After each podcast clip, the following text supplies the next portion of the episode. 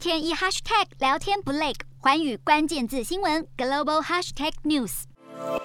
德国之声报道，统计显示，目前在德国的俄语人口中，大约有四分之一受到克里姆林宫大外宣的影响，在乌俄之战中立场倾向俄罗斯。尽管这表示另外四分之三的俄裔人口对所谓俄国大外宣免疫，然而支持俄罗斯的少数派还是被动员起来，发动了亲俄游行。有人还反对德国禁播俄罗斯国营媒体《今日俄罗斯》的决定。乌俄战争打得火热，加上这些亲俄示威，导致德国民众对恶意人士敌意上升。华盛顿邮报报道，德国的恶意社区开战以来，面对着恐吓、滋扰和仇恨攻击，有俄罗斯商店被砸，有恶意居民成为极端反俄人士的发泄对象。甚至在柏林的俄罗斯东正教教堂也被不明人士故意破坏，而德国政界为了回应俄国的认知作战，也开始在国内抓第五纵队。连德国每年复活节都会举行的反战和平集会，都被某些政治人物指控为亲俄宣传。德国新执政联盟对俄罗斯的态度相对强硬，其中自民党党团副主席拉姆斯多夫甚至指控主张和平的复活节示威者是普丁第五纵队。